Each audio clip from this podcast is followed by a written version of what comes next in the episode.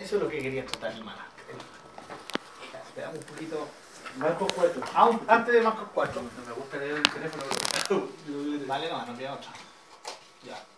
Aquí es importante esto de este punto. Pero cualquiera que blasfeme contra el Espíritu Santo no tiene jamás perdón, sino que es reo de juicio eterno. Ya algunas versiones más modernas dicen de pecado eterno. Para que entrar en discusión con eso, cuál es la palabra correcta, las ideas son las mismas. ¿sí? Si hay un pecado eterno no puede ser, no puede ser perdonado. ¿sí? Y juicio eterno es un juicio que se aplica hacia la eternidad, así que es, el sentido es exactamente el mismo. ¿Ya? Eh, ahora, este, este, este punto es para muchos un, un tema, pero antes vamos a orar, ¿ya? Señor, te agradecemos por estar acá, pedimos como siempre sabiduría, inteligencia, esa que es eh, espiritual, que viene de ti, Espíritu de Dios, porque si no la tenemos, si no tenemos esa sabiduría, esa inteligencia, imposible, Señor, poder profundizar en tu palabra. Y es lo que queremos hacer en esta mañana. A eso hemos venido, Señor, a profundizar en tu palabra, poder conocerte más, querido Jesús, poder conocerte más, querido Padre. Y por eso rogamos, rogamos no solo tu asistencia, sino tu señorío, Espíritu de Dios, en nuestras vidas, en nuestras mentes, eh, manifestando todo tu reino sobre nosotros para que así podamos ser capaces de comprender, Señor, todo lo que vamos a tratar esta mañana. Te agradecemos, gracias por edificarnos, gracias por fortalecernos, apura el paso a los hermanos que no han llegado y anímanos en este día a rendirte la gloria y la honra de la cual tú eres muy merecedor. En el nombre de Jesús, amén. amén. Bien, eh, antes de pasar a las parábolas, ¿cierto? Que justamente eh, Jesús ya aquí está hablando algunas parábolas. Recuerden que esto, un reino dividido, una casa dividida, el hombre fuerte, es, son parábolas. O sea, son historias sacadas de la vida cotidiana para enseñarnos una verdad espiritual. ¿ya? Entonces hay que ser cuidadosos con cuando nosotros tomamos una parábola y la hacemos doctrina, ¿ya? porque no es la idea. El Señor sencillamente cuenta parábolas para que nosotros entendamos rápidamente una verdad. ¿Sí? Recuerdo todavía cuando vimos el tema de la parábola, eh, hermano Charlo también nos compartió un, una definición bien profunda de lo que era eso. ¿ya? Pero esto, ¿se acuerdan que vimos los pasos? Definir qué es una parábola, ¿cierto? ¿Qué, ¿Cuál es la parábola? Pero también definir lo que no es una parábola. Aquí hay enseñanza que no es parábola y hay enseñanza que es parábola. ¿sí? ¿Cuál era la parábola? Un reino dividido, una casa dividida, un hombre entrando a la, a, ¿cierto? la casa un hombre fuerte para saquear sus bienes, recuerden, ¿cierto? robar sus bienes. Como Jesús no voy a estar enseñando que robemos, ¿no? No, eh, claramente es una parábola. ¿ya? Esto son la parábola. Lo otro, lo otro es una enseñanza clara y directa. ¿ya? Entonces aquí, aquí empieza. De cierto os digo que todos los pecados serán perdonados a los hijos de los hombres. Nosotros decimos amén, por supuesto. Jesús lo dijo.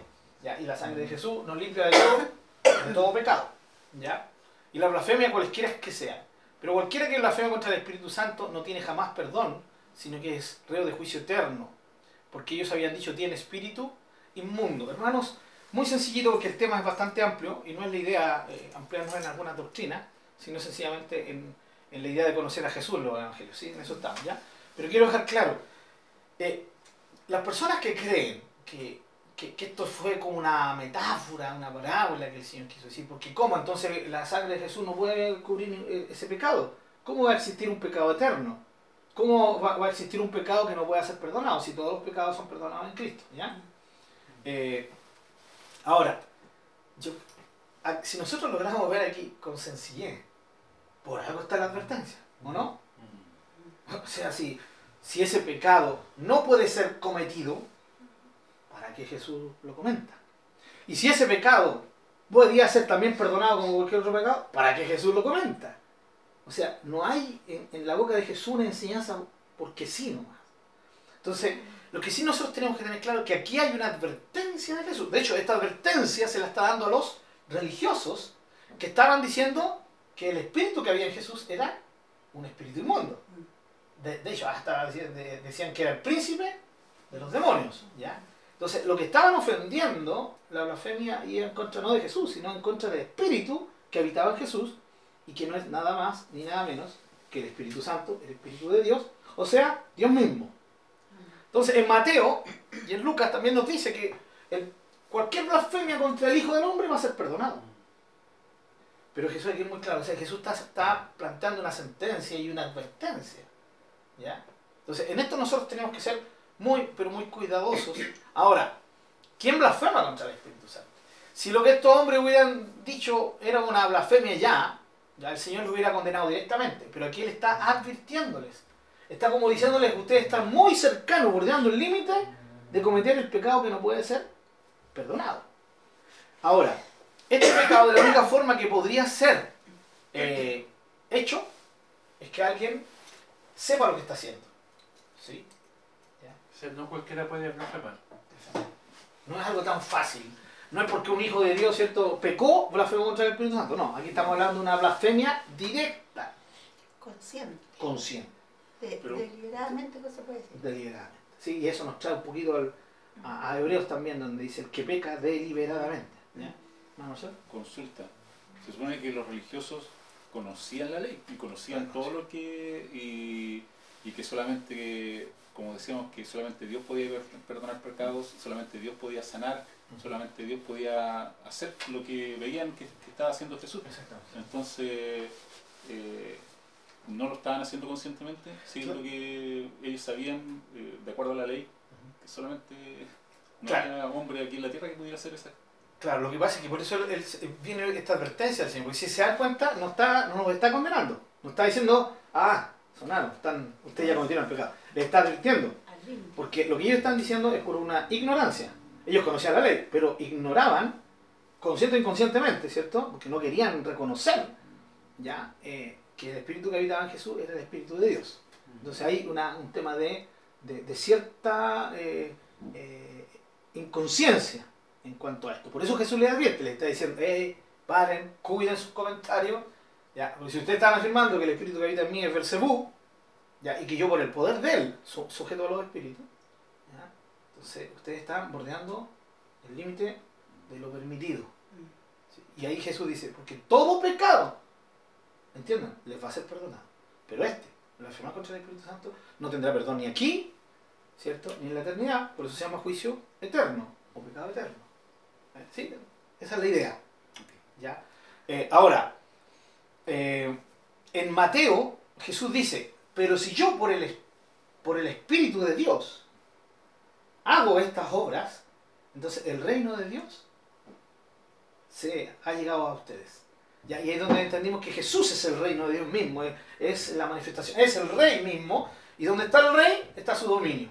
El reino de Dios es el dominio, es el dominio de, de- Dios. ¿ya? Ese es el reino de Dios. Eh, bien, entonces, ¿qué nos, qué no- qué nos tiene que quedar claro? Que hay una advertencia y quedó escrita. Y si el Espíritu Santo la dejó, porque todo ser humano tiene que tener atención a esa advertencia. Ahora, como el pecado, este tipo de pecado, es consciente, tiene que, ser- de- tiene que venir de alguien que, que conoce la verdad, ¿sí? que sabe. Y ahí uno dice, pero alguien, ¿alguien podrá hacer un pecado de ese tipo? Ahora, ¿Ya? disculpe que lo- ¿Sí? ¿Qué pasa con, porque eh, en ese canal eh, supuesto cristiano, en que mostraban predicadores que prácticamente eh, trataban el Espíritu Santo, o sea, lo tiraban así como una pelota, recibe el Espíritu Santo y lo hacían. Eso es- ya es Ahí. porque esos hombres están, Sí. o sea, tienen conocimiento Totalmente. Ellos y sí. están haciendo. Ellos sí, sí. Ahí hay dos cosas. Una, fíjense que dice río de juicio eterno. El único que puede hacer juicio es Dios. O sea, no depende de nosotros. ¿no? Ya. Pero otra, nosotros sí podemos eh, ver que cuando se juega así con el Espíritu Santo, como usted lo dice, realmente se está bordeando. No sabemos si, si ya han cometido el pecado o no. Es un tema de Dios. Pero sí, para nosotros, nosotros podemos hacer un juicio suave, ¿cierto? Por encima, y claro, enjuiciar en el sentido de, de- ver si es correcto o no, ¿ya? De discernir. Y discernimos claramente que ellos están, si no han caído en ese pecado, eh, están a punto de hacerlo, ¿ya? Al, al- al jugar con el Espíritu Santo. Sí, algo terrible. Entonces yo creo que para allá va esa advertencia. ¿Quién, quién lo ha cometido, quién, quién no lo ha cometido? Solo la persona lo sabe y solo Dios lo sabe, nadie más. ¿ya? Y, y en ese sentido, bueno, no tiene, este pecado no tiene nada que ver con que yo, claro, que escuché una vez una, persona que dijo, claro, tú te alejaste del Señor, pecaste y lo hiciste consciente. ¿ya? Entonces está sonado, hermano. Eso, Porque pecaste contra el que estaba dentro de ti, el Espíritu Santo. Pero aquí no está hablando de pecar en ese sentido, aquí está hablando de blasfemar, de eh, eh, emitir un, vocablo blasfemo directo en, contra, en contra del Espíritu Santo. Y es un pecado muy concreto. No tiene nada que ver con que un hijo de Dios se alejó y después volvió. No tiene nada que ver. Porque aún los hijos de Dios que se alejan, ¿cierto? Y luego vuelven, en algún momento se arrepienten y saben que lo que hicieron, eh, lo hicieron lejos del Señor. ¿Ya? ¿Entendemos la idea más o menos? ¿sí? Es muy importante que eso nos quede claro para que no se tome esto también ninguno de los dos lados. De decir, ah, no, era solamente una metáfora, porque es imposible que alguien cometa este pecado. ¿ya? Y, por, y, el otro lado es que, eh, digamos, tomemos esto literalmente y lo malinterpretemos y se lo apliquemos a gente que no lo ha, no, no lo ha cometido jamás. Y yo se lo digo, hermano, porque lo he escuchado. Eh, personas y pastores apuntando a personas diciendo, tú pecaste, hiciste el pecado imperdonable. Y yo no entiendo. ¿Cómo son tan capaces de discernir eso? Si es un tema de Dios. ¿Ya? Hermana Jesús. Eh, bueno, eh, esas personas que, como dice usted, de, eh, juegan con el Espíritu Santo haciendo cosas, pero y la gente, eh, mi pregunta, Que está ahí. que está ahí y supongamos le sopla y se cae, o, o le, le hace así nomás y todo, pero cae una multitud así, todo, así. Eh, ¿A qué se debe eso? Ah, aquí se debe. Ah, ya. Eh, no, Porque, no, me está eh, preguntando si eso es blasfemo o no. Ah, me está preguntando a qué no, se debe. Sí, a qué se debe. Ya, eh, en primer lugar, nosotros jamás vamos a desconocer, no, no deberíamos desconocer que Dios tiene la capacidad de lanzarnos al suelo en cualquier momento. Eh, solo su presencia muy directa, muy palpable nos podría tirar al suelo. ¿ya? Eh, el tema es hacia dónde caemos. Eh, si caemos ahí, como cae la gente, o caigo postrado. ¿ya? Entonces, primero que nada, eso, nosotros creemos que el poder de Dios puede hacer eso y muchas cosas más. Sí. ¿ya? Eh, Dios puede usar a alguien con, con, con una unción especial y tocarnos y que nosotros nos desvanezcamos. Eso, eh, y no hay predicador, es la presencia de Dios. Amén. Ahora, ¿dónde está el problema? Eh, cuando alguien se cae, se para y sigue igual. Ahí no hay ninguna obra de Dios, ninguna obra del Espíritu Santo. Fue una cuestión emocional, ¿ya? Y a una cuestión colectiva. ¿no? Y generalmente, yo creo que el 90% de estas cosas que usted ve en la tele, así, de, de- de estos shows, porque son verdaderos shows, el 90%, y tal vez estoy siendo dadivoso, generoso, eh, eh, es solamente una cuestión emocional, carnal, eh, un show hecho por hombres. Nada más que eso. ¿ya? Ahora, hay gente de la que cae que está, es raro decirlo, sinceramente engañada. Es raro creer que haya engaño sincero, pero sí, hay gente sinceramente engañada. De hecho, muchos salimos de algunas iglesias donde creíamos todo lo que nos decían y estábamos sinceramente engañados. Sincera significa en el sentido de que no, no una, una mala intención. Se me enseñó mal.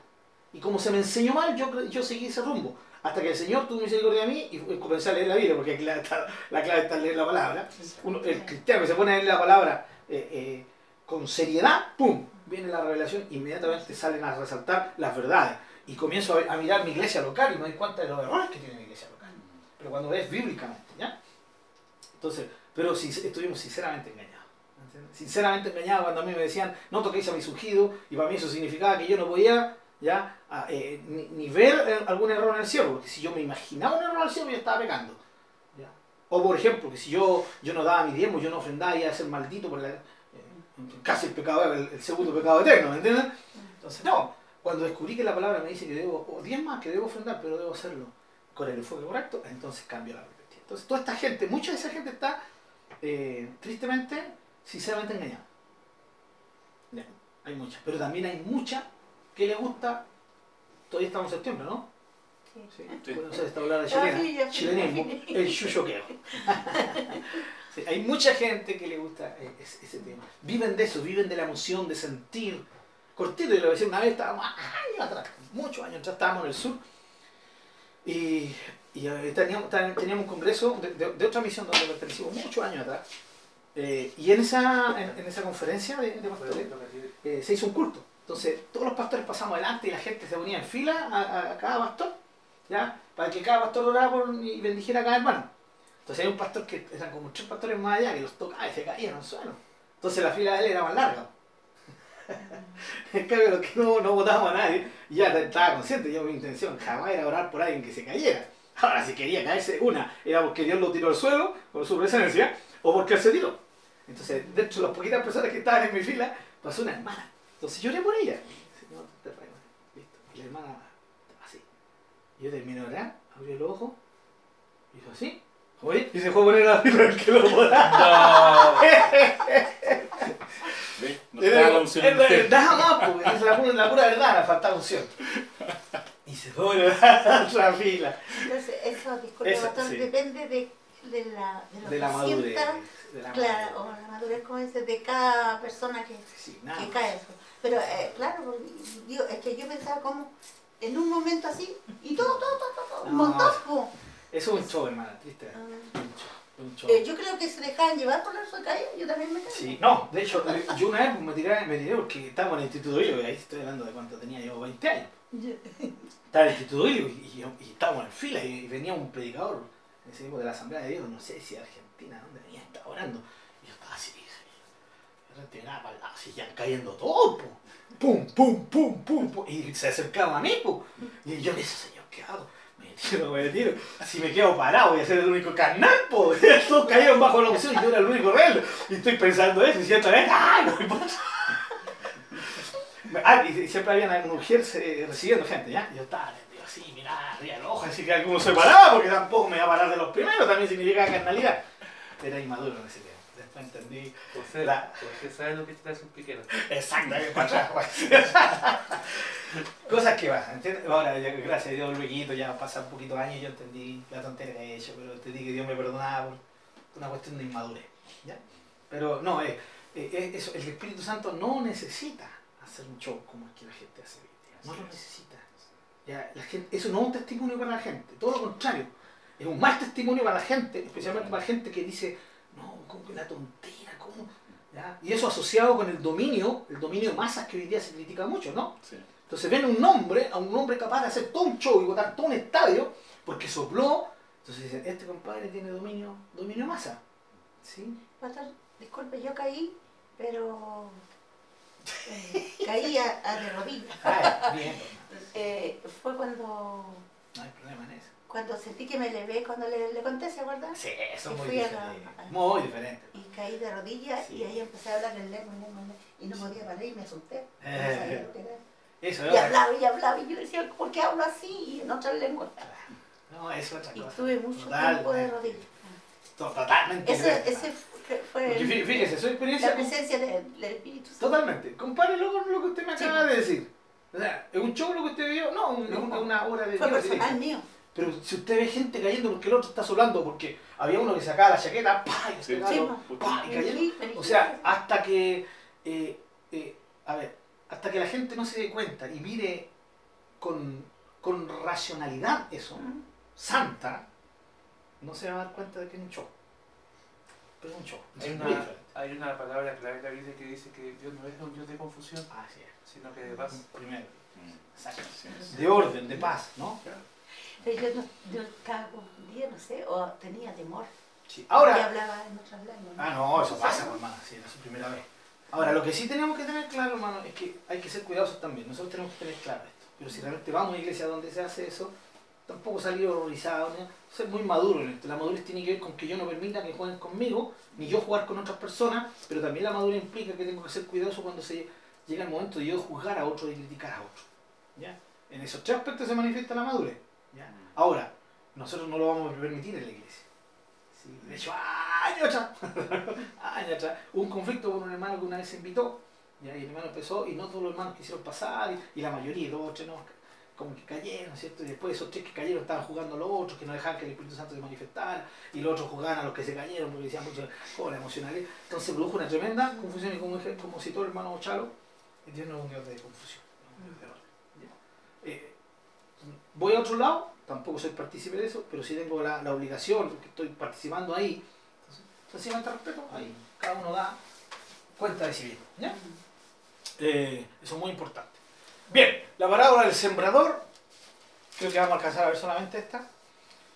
Ah, eh, para ponerle el punto final al tema, ¿por qué Jesús habla del Espíritu Santo de esa forma? ¿Qué, qué manera de exaltar Jesús al Espíritu Santo, no? Lo exalta a un punto, eh, o sea, no hay nadie más arriba que el Espíritu Santo. Porque dice, mira, puedes, Cualquier pecado, dice cualquiera que se te venga a la mente, va a ser perdonado. Pero si tú blasfemas contra el Espíritu Santo, no te va a ser perdonado, va a ser un pecado eterno, un juicio eterno. O sea, está exaltando al Espíritu Santo de una forma tremenda. ¿Lo está poniendo en qué sitio? En el sitio de, de Dios mismo, porque Jesús sabía que el Espíritu Santo era Dios. Entonces cualquier doctrina que minimice un poquito al Espíritu Santo ya está equivocada. ¿Cierto? Está equivocada. ¿Ya? Desde, desde el punto de los testigos de Jehová, que lo creen una fuerza activa, como muchos cristianos que creen que no, el Espíritu Santo está, está subordinado al Padre, es inferior al Padre. No, no es inferior al Padre. ¿Ya? Cuando se habla Padre, Hijo y Espíritu Santo, no habla de una subordinación de poder. ¿Ya? Sencillamente hay una descripción de la Trinidad de Dios. No está diciendo que el Padre es mayor, después el Hijo y después el Espíritu Santo. Eso ya estaría errado del punto de vista de aquí, donde Jesús pone el Espíritu Santo incluso sobre él, como hombre, como eh, hijo de Dios, pero como hombre, ¿ya? Muy bien. Ahora entramos sí a las parábolas. Aquí hay un grupito de parábolas que toca Marcos. Eh, Mateo toca eh, también la parábola del sembrador, pero toca otras parábolas junto a, a la parábola del sembrador y Lucas omite algunas partes de lo que hace Marcos, ¿ya? Pero vamos a comenzar por la primera, la parábola del sembrador. Fíjense que dice, otra vez comenzó Jesús a enseñar junto al mar. ¿Ya? Aquí nos está dando entonces una fecha. No está diciendo justamente o inmediatamente después, como dicen muchas partes Marcos, sino que sencillamente aquí está diciendo otra vez. Comenzó. O sea, Marcos está tomando una porción de historia de, la- de cómo Jesús enseñó y lo insertó aquí. No hay cronología.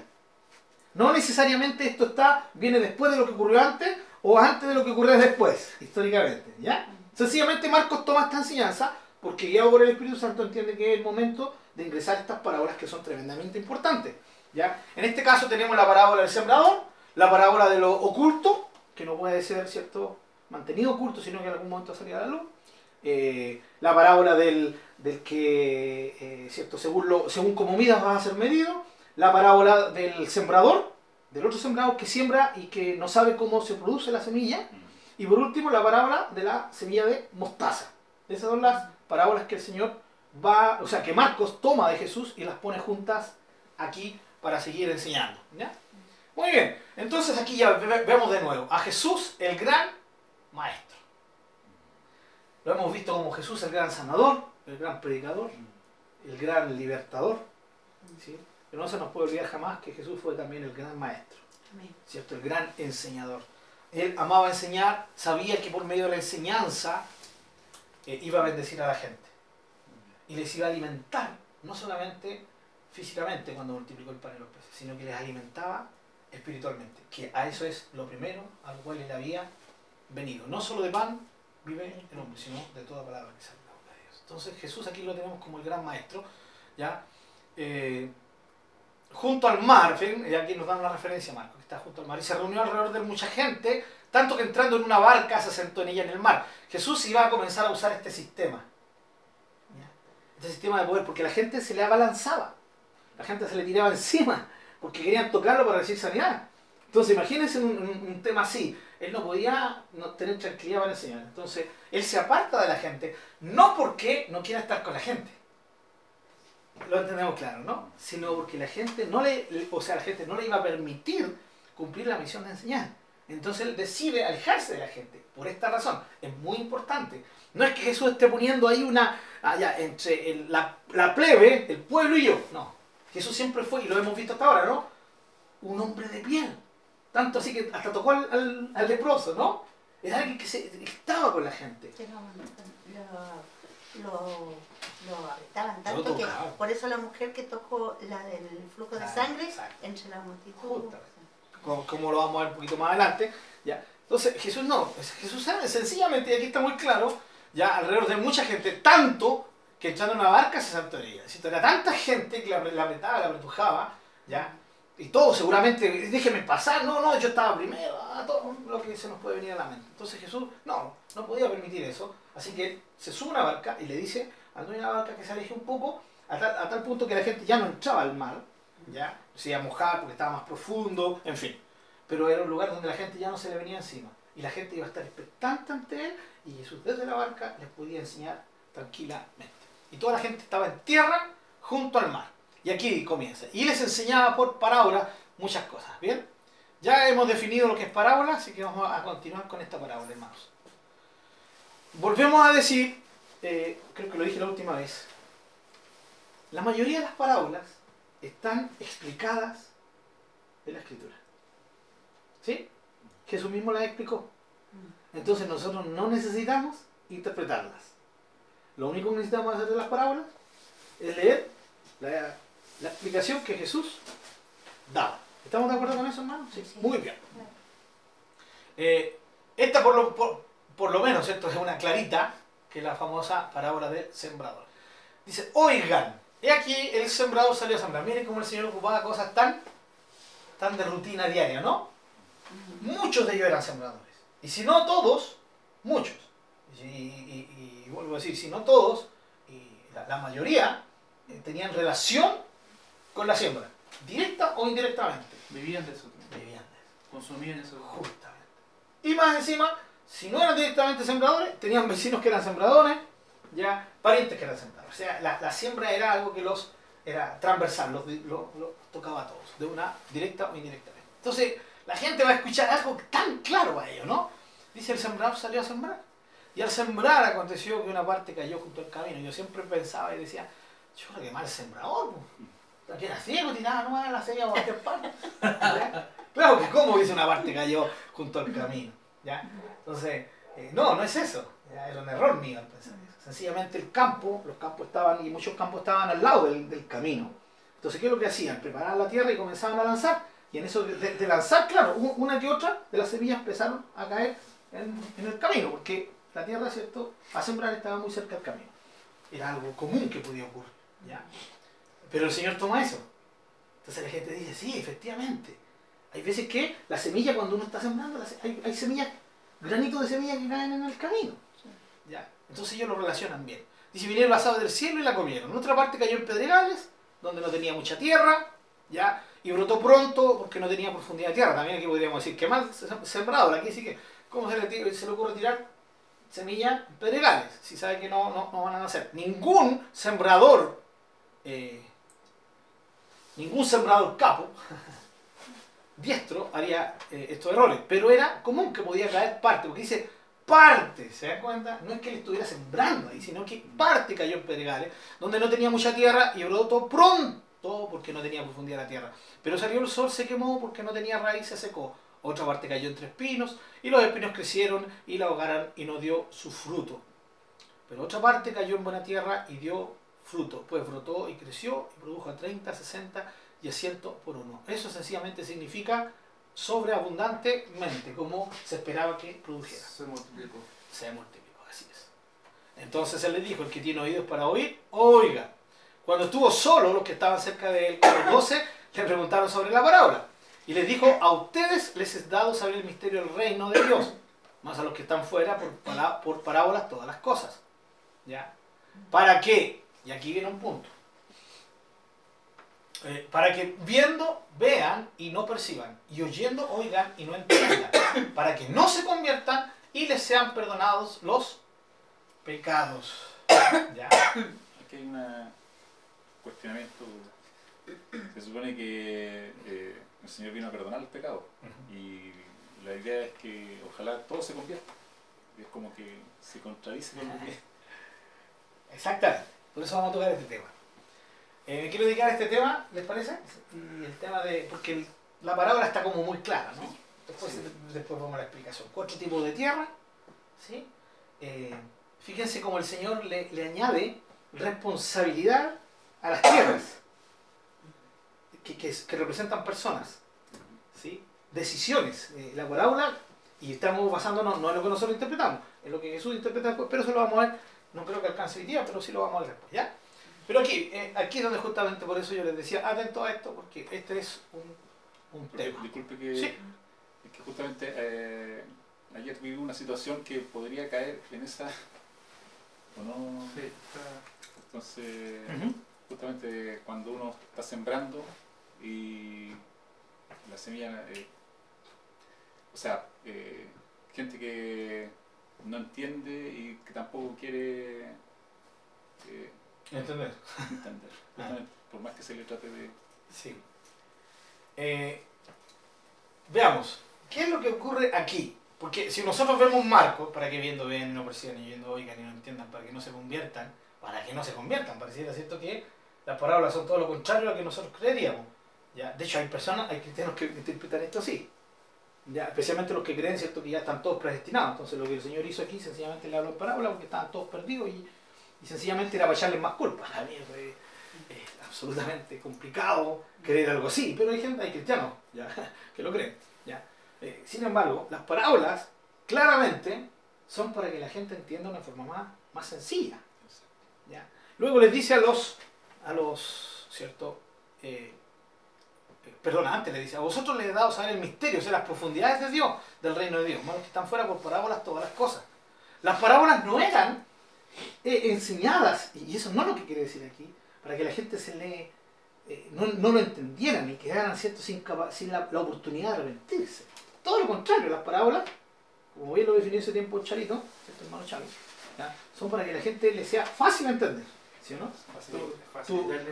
Facilitarle entendimiento, ¿cierto? Que el caso del hermano Chalo lo, lo, lo explicó con respecto a, los, a los niños, ¿cierto? Especialmente, y, y, a la gente que, a la cual se le enseña. Ese era el fin, toda parábola, en este tiempo, y en ese tiempo las parábolas eran para eso. ¿Ya? Entonces, ¿qué es lo, y bajo esa perspectiva nosotros tenemos que entender. Ahora, en Mateo, Mateo capítulo 13, a ver si podemos ir ahí.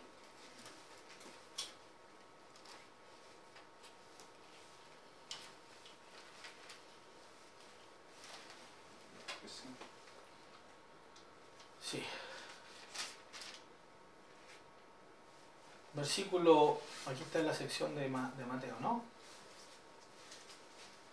Versículo 10, adelante, si no lo tienen lo tenemos acá. Dice entonces acercándose a los discípulos, esto después justamente después que Jesús enseña sobre la parábola del sembrador. Acercándose a los discípulos le dijeron, ¿por qué les hablas por parábolas? Él respondió, les dijo, porque a vosotros les he dado saber los misterios del reino de los cielos, mas a ellos no les he dado. ¿Ya? Porque a cualquiera que tiene se le dará y tendrá más, pero el que no tiene, aún lo que tiene le será quitado. Por eso les hablo por parábolas. ¿Por qué? Viendo no ven, y oyendo no oyen, ni entienden. Fíjense, viendo no ven. La parábola era clarísima. Y ellos la entendían, pero no la percibían. Pero nunca fue la intención de que la parábola les cegara el entendimiento.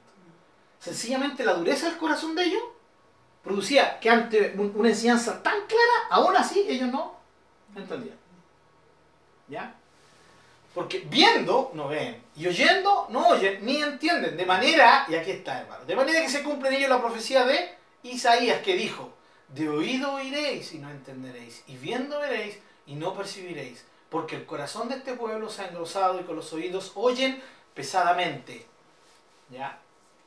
Y han cerrado sus ojos para que no vean con los ojos, y oigan con los oídos, y con el corazón entiendan, y se conviertan, y yo los sane. La idea del Señor era sanarlos. La idea del Señor es que ellos entendieran. Pero ellos oyen pesadamente, o sea, significa sin gana. Tienen un corazón contrario a la enseñanza del Señor. ¿Sí? Mateo viene siendo, viene siendo como la respuesta a lo que Mateo está diciendo, ¿cierto? Justamente, una explicación. Y aquí vemos lo que hemos estado viendo en nuestro estudio, la complementariedad de, Sí. De los evangelios. Ahora, fíjense que aquí el que traduce y el, y el que ¿cierto? hace la reina Valera lo pone así como en, ¿cómo se llama esta letra? En, ¿Cursiva? en cursiva, ¿sí? Cursiva. En cursiva. ¿Por qué? Porque aquí está citando una profecía. Aparentemente, si uno lee así sencilla en Marcos, se da cuenta que no era así. Parece que Jesús está diciendo, aseverando algo que él mismo enseñó. Miren. Dice, para que viendo vean y no perciban y oyendo oigan. No está en cursiva, ¿se dan cuenta? Pareciera que Jesús estuviera enseñando algo y declarando algo. No, aquí lo que Jesús está haciendo, esto también debería estar en cursiva. ¿ya? ¿Qué es lo que hace Jesús? Cita A Isaías. a Isaías. Lo mismo. Y Marcos eh, hace lo mismo que Mateo. Lo que pasa es que nosotros lo entendemos de forma diferente hoy en día. La gente de, de ese tiempo conocía, especialmente los que conocían el Antiguo Testamento, ¿ya? sabían que esto fue algo que fue, eh, sabían que esto fue algo que fue, la redundancia, eh, profetizado ya hacía muchos, pero muchos siglos, 700 años antes ¿ya? Antes de Cristo a través de Isaías. Y eso sale en Isaías capítulo 6. ¿Sí? Eh, vamos a buscarlo acá. ¿Se acuerdan la visión de cuando Isaías ve la visión de, Pastor, una, de una, pregunta. de Dios? Sí. Antes de olvide, ya que habló algo de 700 años. Dale, no. Solamente una respuesta cortita. Desde Génesis a la fecha, ¿cuántos años más o menos aproximadamente eh, transcurren? Desde Génesis, por ejemplo, a, a, a, a- a Jesús, el Nuevo Testamento, y, y el tiempo de transcurso del, del, del Nuevo Testamento. Sí. Mira, eh, la verdad que hay, hay dos posiciones respecto a esto, cortito. La primera dice que, eh, la cual yo creo, ¿cierto? Mm, creo que no hay una cantidad exacta, no podríamos decir. Aproximado. Pero si tú lo tomas desde Abraham y, y tú tomas bíblicamente y literal, no, no bíblicamente, literalmente la Biblia, entre el comienzo, entre Génesis y Jesús, no deberían haber más de 5.000 años. Aproximadamente. aproximadamente, sí. 4.000 años, 5.000 años. Y 4.000 años es la, la, la ficha que la mayoría de los comentaristas usan. ¿Ya? 4.000. Ya, Abraham estuvo 2.000 años antes y los 2.000 años anteriores fue que se dio todo lo que, lo que está. ¿ya? Ahora, eso es, eh, tú que eres un profesor, seguramente eh, si has tocado biología en algún momento, eso es anti, anticientífico, porque los, los- los científicos nos hablan de millones y millones de años desde la creación, del Big Bang, ¿cierto? O desde la creación de la Tierra. ¿ya? Entonces, eh, pero es lo que la- la- es el, el periodo cronológico que la Biblia no- nos da a entender. 4.000, 5.000 Hasta. Jesús. Hasta Jesús. Y después de Jesús. Son 2.000, 2.000 años más o menos. O sea, hay, un, hay un aprox de 6.000 años más o 6.000 menos. años de existencia ¿sí? del hombre. Exacto. de eso. Eh, cortito con respecto a eso. desde que se escribió la Biblia, eh, yo había leído por ahí como son como transcurso 1500 años de que se escribió la Biblia, ¿no? El tiempo de la Biblia, claro, la escritura de la Biblia son 1500, 1600 años, porque comenzó en el año 1400 con Moisés y terminó en el año 100 con Juan. ¿Sí? 1600, 1400, 1400, 1500 años. 1600, perdón. Eh, claro, que, el, que, dicen algunos, que la genealogía no, no era costumbre hacer genealogías exactas, y eso es verdad. Entonces, tal vez entre la genealogía se saltaron una buena cantidad de generaciones porque la Biblia, la, idea de la Biblia, la genealogía era resaltar los personajes principales. Entonces algunos dicen que en base a eso también podría haber sido más. ¿ya? Pero cuando uno no quiere complicarse y ser más literal, ¿cierto? tomando lo que la Biblia dice, son 4.000 años. 4.000, 5.000 años. Que es lo que yo personalmente creo, no, no, no me incomoda para nada esa, esa posición, sino yo creo. Sí, eso vamos a Sí. Bien. Bien. Entonces aquí tenemos, se dan cuenta que el Señor, toda la, la visión de Isaías, ¿no? Y, y el Señor dice, heme aquí, envíame a mí. Todos conocemos esa, esa parte, ¿no?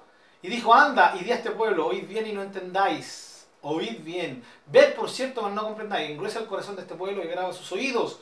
Y ciega sus ojos para que no vea con sus ojos, ni oiga con sus oídos, ni su corazón entienda, ni se convierta, y haya él para él sanidad. Aquí está. Pero el contexto de esta profecía era el pueblo duro de cerviz. Entonces el Señor le dice, vas a ir a predicar. Están tan llevados su idea que, ya, correcto, yo les voy a endurecer el corazón que ya está endurecido. ¿ya? Y les voy a dar una oportunidad, les voy a hablar a través de ti. Pero aún así la gente no va a querer entender. Aquí hay un tema de no querer entender. Ese es el punto. De voluntad. De voluntad.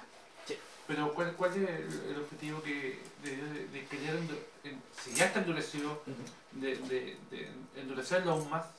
El tema es, eh, en este caso, justamente el caso del pueblo era para traer juicio sobre ellos. ¿ya? Pero fíjense la forma en que, que el Señor iba a endurecer el corazón de ellos, mostrándoles una verdad tan clara y que ellos no iban a querer aceptar. Eso iba a producir más endurecimiento en ellos, ¿ya? y el juicio iba a venir inevitablemente sobre ellos. Pero la idea de esto es mostrar que los responsables iban a ser ellos. ¿sí? ¿Para qué? Este fin. Para que no entienda ni se convierta y haya para sanidad. Aquí, aquí sí que hay un tema de decisión divina de castigarlos. ¿sí? Pero igual envía al profeta. Hermanos, esto es tan sencillamente como cuando tú vas donde... Bueno, voy a tomar el caso de un papá. Voy donde el hijo, le he hablado mil, mil veces a mi hijo, le, he explicado con pera y manzana. ¿ya? Entonces, y él no quiere entender. No quiere, no es un tema que no pueda, no quiere. Sencillamente su corazón es rebelde. Entonces yo vengo y digo, ya, hijo, te voy a explicar de nuevo con pera y manzana. esta es la última oportunidad, ¿cierto? Luego, inevitablemente va a venir sobre ti el castigo. Yo sé que él no va a entender, pero le estoy dando la oportunidad de que entienda. Pero sé que no va a entender. Entonces, en base a eso, yo vengo y aplico el castigo. Sin ira. Sin ira, ¿entienden? Consciente de saber que él lo tiene claro. Entonces, cuando venga el castigo, mi hijo va a entender. No- tal vez no va a estar de acuerdo, pero va a entender. El viejo me habló. El viejo me dijo. Y el viejo me dijo que venía el castigo y vino. ¡Pum! El viejo tal por cual y todo lo que me quiera decir. ¿Ya? Él sabe que el castigo fue después de varios, varios puntos. En ese sentido, lo que yo estoy haciendo es dejando toda la responsabilidad ahora sobre él. Y llega el momento en que el padre decide, ya, cuando yo decido castigarlo es porque quiero dejarle claro que él es el absoluto responsable de su castigo. Eso es muy importante. No que yo vaya a castigar a mi hijo eh, sabiendo que tal vez le puede haber dado más oportunidades o que tal vez fue injusto. Hay una claridad en el hijo que recibe el castigo y una claridad en el padre. Estoy completamente, me lavo las manos. El castigo ahora viene porque lo mereces. Porque tiene que ser puesto el castigo. ¿Sí? Sí. Cualquiera se hace castigo. Sí. perdone que... Sí, sí, no, dale, no. pero surgen dudas. dudas Sí, dale. las cuales es importante preguntar. Por otra parte, en Hebreos dice que eh, la, la posición de hijo dice que también eh, corrige y castiga. ¿no? Así es, pues, clarito, ¿no? Eh,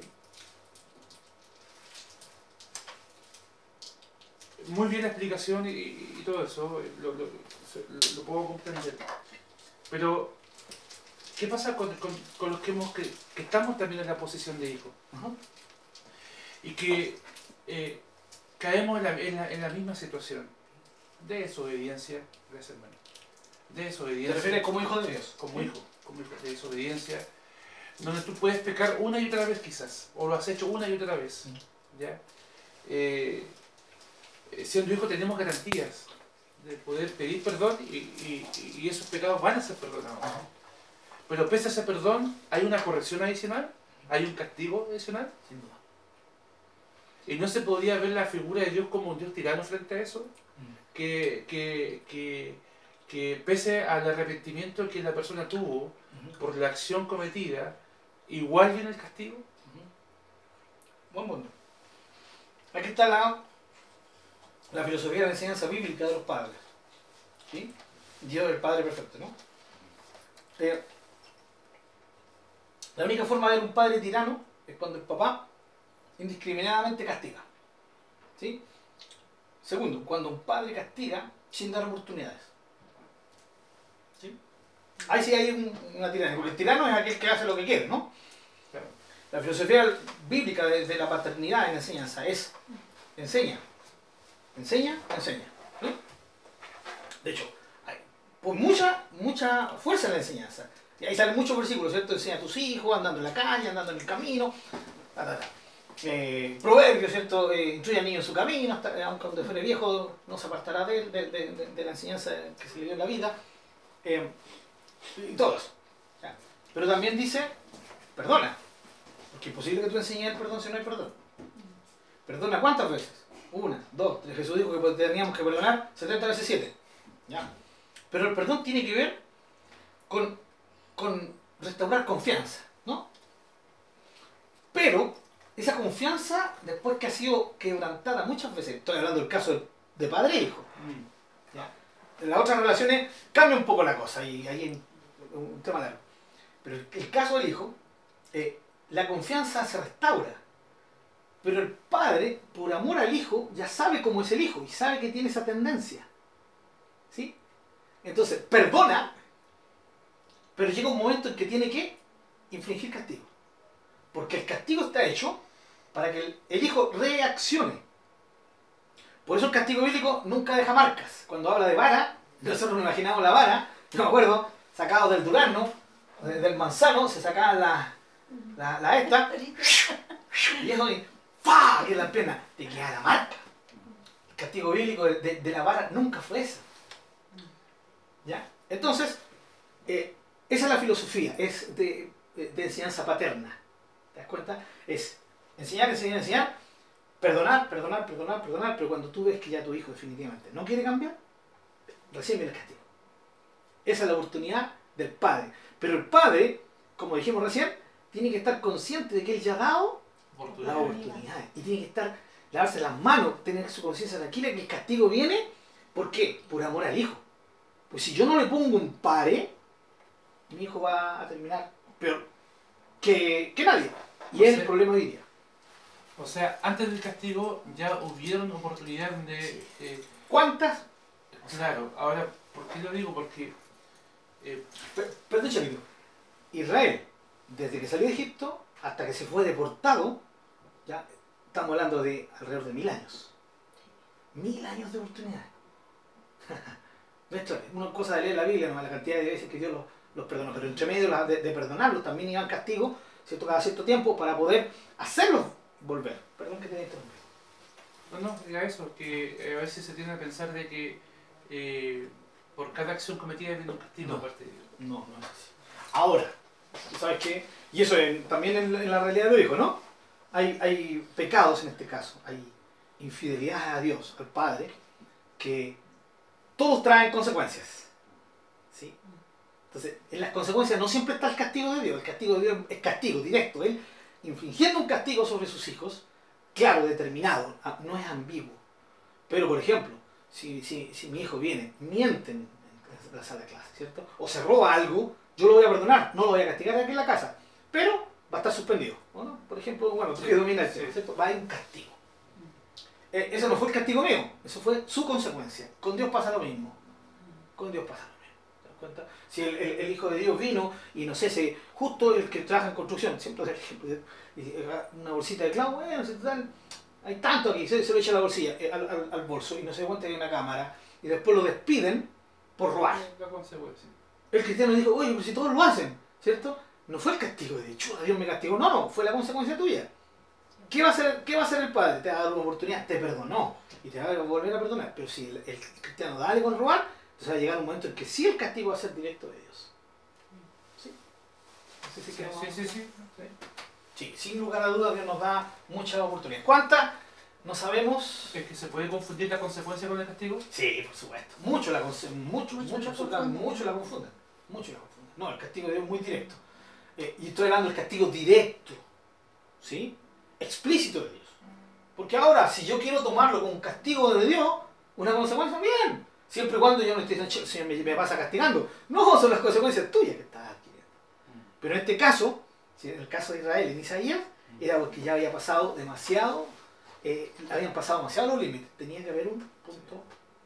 Y aquí viene el castigo. Y es tanto así que el Señor se lava las manos, queda libre en su conciencia, porque aún más encima les manda una vez más otro profeta, hace un llamado a Isaías, lo manda, tú les vas a decir claramente, y ellos van a entender, pero no van a querer percibir, ¿cierto? Van a oír, bueno, aquí lo dice, oigan y no entiendan, vean, pero no comprendan, engruesa el corazón de este pueblo, agrava sus oídos, ¿ya?